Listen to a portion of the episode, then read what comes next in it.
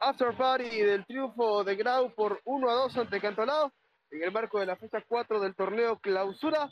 El triunfo del cuadro piurano gracias a los goles en un pequeño tramo de partido de Rodrigo Salinas y Fernando Márquez a los 68 y 69, y 69 minutos y el descuento del conjunto Chalaco por intermedio de Diego Alberto Morales a los 14 minutos. Para este, para este análisis respectivo tenemos la participación de Estefano Hernández para que nos dé el visto bueno de lo ocurrido en tierras eh, no chalacas, sino villas salvadoreñas. ¿Cómo estás, Estefano?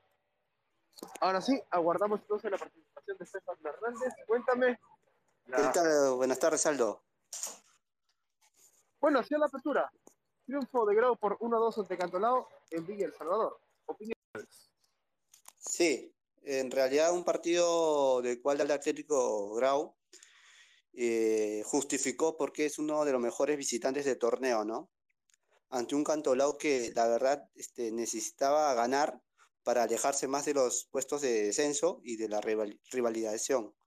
Sin embargo, esto no sucedió. Y para ello vi un, un Cantolao que en el primer tiempo fue mucho mejor, hizo bien las cosas, por, gracias a las conexiones de Manzaneda, Cachete Morales y Reina, Brian Reina, del cual este, crearon mucho peligro, este, se entendieron muy bien, este, hacía lo que quería con la defensa de Grau, que no estaba muy firme, muy sólida, y carecía de argumentos con la defensa de Grau. De ahí, en, en Grecia, un buen gol de Cachete Morales, bajo una buena combinación, y el buen centro de Manzaneda, y la floja respuesta de la defensa de Grau, permitió que Cachete Morales de un derechazo meta el primero de la contienda, ¿no? Y eso significaba mucho y era justificable por el momento. Ahora, e-, Estefano, ¿por qué razón Cantolao piensa tener justamente el siguiente cuestión que mencionabas? Eh, Reina Morales y Manzaneda no termina de ser tan, tan ponente, tan más certero, mejor dicho, más constante. Creo que, creo que la última es la palabra correcta, porque creatividad hay. Y en esta lucha por la permanencia es justamente en la que, en la que no puede simplemente ser, ser este, eh, destellante, sino ser efectivo y contundente. ¿no? No, sé, no sé por dónde puede partir la limitación desde el cuadro, del cuadro porteño. Claro, en, realidad este, es una combinación muy buena entre Morales, Reina y Manzaneda. Sin embargo, yo creo que la falta de, de decisiones de, de, Aput en esta vez, porque lo sacó a Manzaneda cuando hacía mejor las cosas y le quitó una agresividad al ataque conjunto de Cantolao. Y eso para mí es culpa de Aput, porque lo saca en un momento que va 1 a 0 y del cual tienes que asegurar el partido. No, no, no te garantiza el 2-0 en sí, ¿no? Pero igualmente dejarle esos tres hasta el final me parecía estupendo, pero sin embargo Aput se equivocó mucho en sacarlo y como tú dices que no explota bien porque, bueno, en, en varias ocasiones también hemos visto que Cachete Morales no está al 100%, eh, y Manzanera recién se va recuperando de los al, buen ritmo de futbolístico. Y Brian Reina, bueno, ni qué decir, solamente le falta la, la, definición a Brian Reina porque lo que es un potente jugador es impresionante, tiene para rato aún. Ahora, Grau también cambia un poco su, su decisión sobre el campo a partir del ingreso de Ray Sandoval. Porque con Joe Marín, si bien había un poco más de potencia en ofensivos, con Sandoval lo que ganó el cuadro no fue velocidad. Y es un recurso que reitero. ¿Cuál es la diferencia de un partido como este y uno convencional de, de, de fecha regular? De que toda clase, toda clase de encuentros que estén involucrados a Cantolao y a Grau van a ser partidos hasta cierto punto decisivos por la permanencia.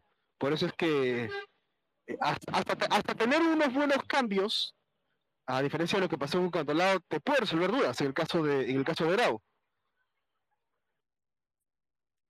Claro, claro. Este, el Grau, este, el, ingreso de, de, Sandoval hizo que potenciara un poquito más el ataque y un buen, este, un buen conjunto entre Fernando entre, Fer, perdón, entre Fernando Márquez y Rodrigo Salines, el Potro, que realmente es uno de los buenos delanteros que tenemos hoy en la liga. Y es una paradoja que pasa con el Grau, ¿no? Porque lo, del visitante le va mucho mejor que el local y hace mejor las cosas.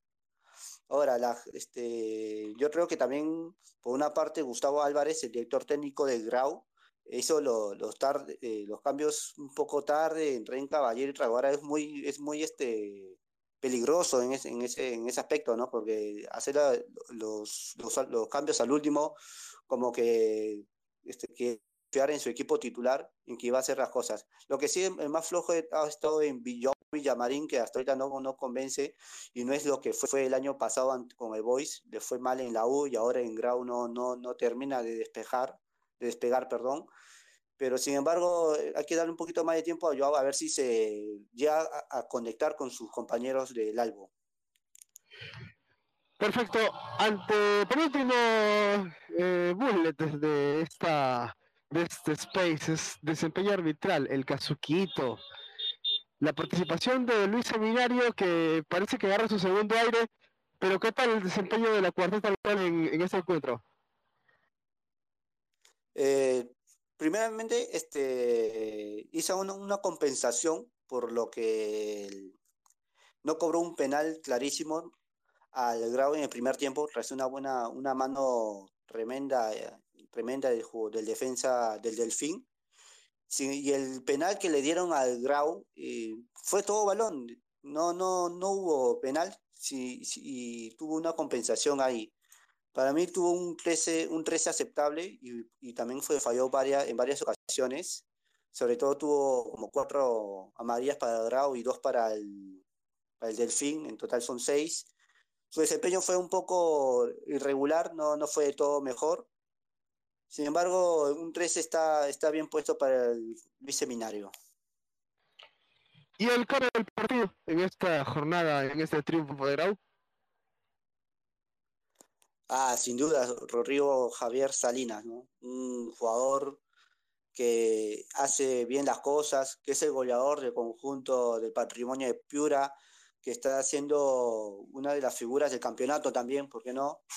Y gracias a él hay una esperanza de gol para, el conjunto piurano, que puede ser que al final Grau, en vez de luchar abajo, luche nuevamente para un torneo internacional, ¿no?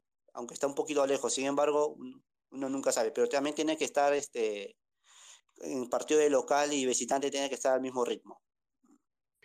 Así, con la fe de Luis Estefano Hernández, con la lucha de Grau, no por la permanencia, sino por un puesto internacional, cerramos este Spaces del conjunto piorano por 1 a 2